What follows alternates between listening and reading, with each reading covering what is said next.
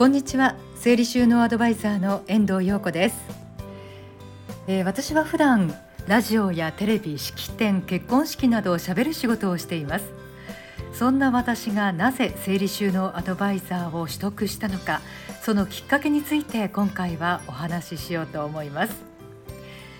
私が整理収納アドバイザーを取得したきっかけに主人が深く関わっています。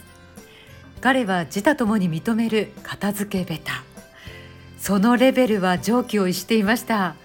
交際中初めて彼の家に遊びに行くと物が散乱していてドアが開かないんですね。私は横向きになって体をこうぐりぐりねじ込ませながら部屋に入りました。そこには衣類と本とタバコが散乱していて男衆が充満して目がしょっぱしょっぱ止まらなかったんです。まるで部活の物質のような感じ。彼は至極当然のように地層のようなものの上に座布団を引いてここにどうぞって私に言い放ったんです。恋は盲目とはよく言ったものですよね。ああなんて男っぽい人なんだろうと私その時思ってしまったんです。今思えばアホかと言いたくなるけどこの時期は部屋を散らかしている彼がとてつもなく男性的に見えてしまいました。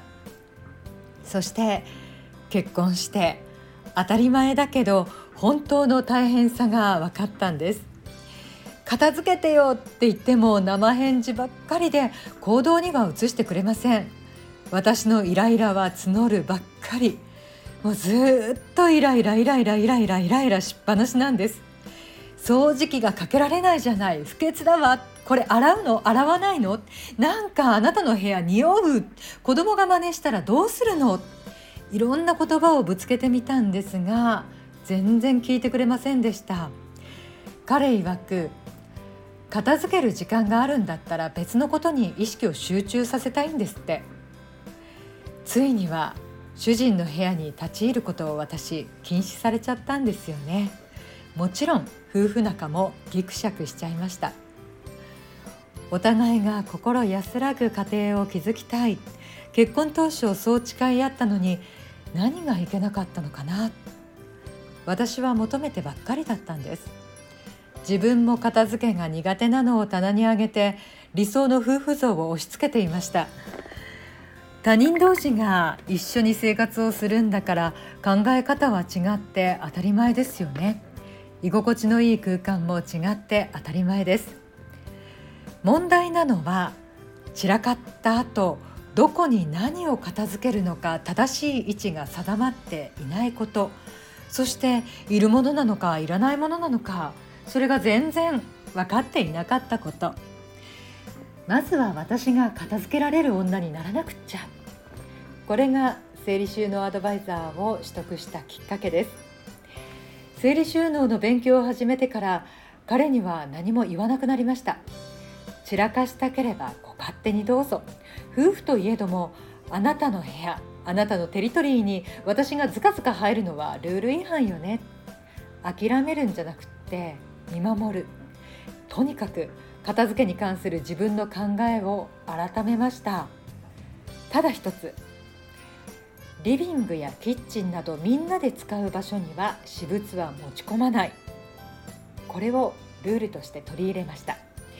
そして今主人は自分の部屋に物の地層を作らなくなったんです。あんなに口酸っぱく言っても聞かなかった彼が自ら少しずつ片付けるようになったんですね。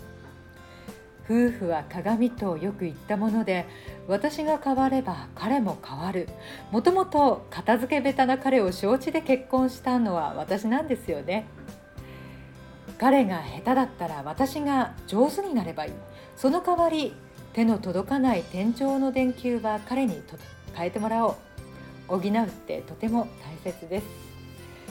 少しずつ鏡に映る表情が穏やかな夫婦になるといいななんて思っています。